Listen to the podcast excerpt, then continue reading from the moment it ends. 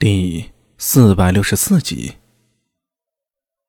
听到杨希荣叫出“李淳风”三个字，苏大伟感觉自己心里一块大石头落地了，这波稳了呀！虽然惊讶李淳风的年轻，但是这位历史上赫赫有名的太史令在此，想必太史局已经收网了。呃，这样看来，似乎自己没什么事儿了，不知是不是错觉？苏大伟感觉那李淳风似乎有意无意的朝自己看了一眼。李淳风当然不是一个人了，在他的身后不远有五个黑袍人，脸戴面具，看不清模样。其中一人头顶上悬浮着一柄铜剑，苏大伟记得似乎见过，正是太史令下太史五官阵，分别象征着东南西北中五方，在五官阵之后又有四星。二十八宿，李淳风嘴角微笑，这差点没喊出“太史局全员在此”。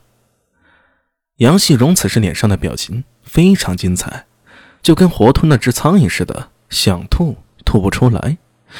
你说你太史局要来没有意见，但是你能不能早点，要不就晚点偏偏不早不晚，卡在这节点上，忒恶心人了。你丫就是故意的呀！李淳风仿佛看出杨希荣所想，淡淡的说道：“我是故意的。”你，杨希荣气得几乎一口血喷了出来。站在他身旁的道琛手念佛珠，眼神闪烁不定。太史局选在这个时间点出现，如打在蛇的七寸上。早一点儿，大家干脆抽身而退；晚一点儿，也许这封印石塔中的不死金人已经到手了。偏偏是这个时候，道琛等人眼看要成功了，却又要将快到手的好处给放弃，真是谈何容易啊！你们是什么时候跟上来的？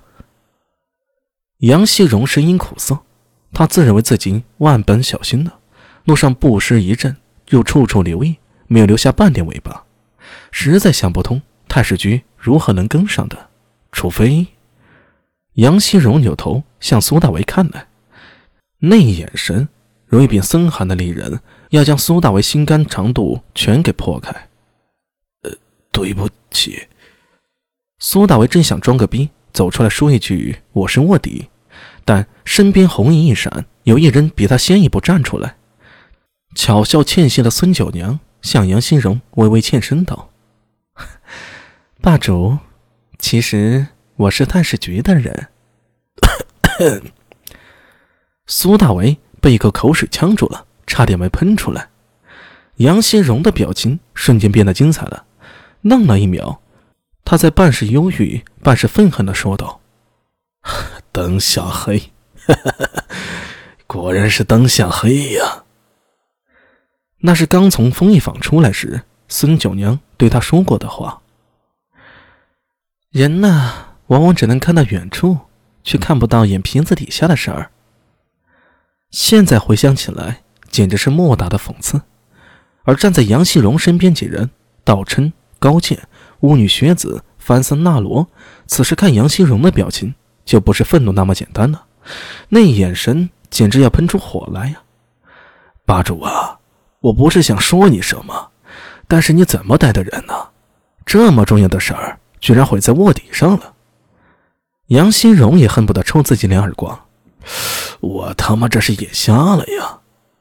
他忽然想起了一件事儿，伸手指了指马上风：“你，孙九娘是你推荐的人？不不不不不，嗯，霸主，不是我，不是我。”马上风声音都带上哭腔了，几乎要崩溃了。三弟，杨新荣扭头向苏大为看来。大哥，对不起你。之前一直怀疑你有问题，却不想真正有问题的是老二和孙九娘。霸主，我没有背叛你。马上风扑通一下跪了下来。苏大为无语了。呃，杨兴荣啊，我真的没觉得你是眼瞎呀。霸主，咱们这几家今天是被你坑死在这里了。高健咬牙冷笑，从他身上一股凶悍之气不断攀升，困兽犹斗啊！沈渊曾说过话，这高剑单论身手，甚至比苏大为还厉害，而且一路上看他用法器破开阵法，多半呀也是一人。就在道琛和高剑等人痛下决心准备突围时，孙九娘已经闪身到了李春风身边，一边行礼一边奇怪地说道：“太师厉呀，这一路杨新荣盯得很紧，妾身也无法留下标记指示路径，你们怎么找上来的呀？”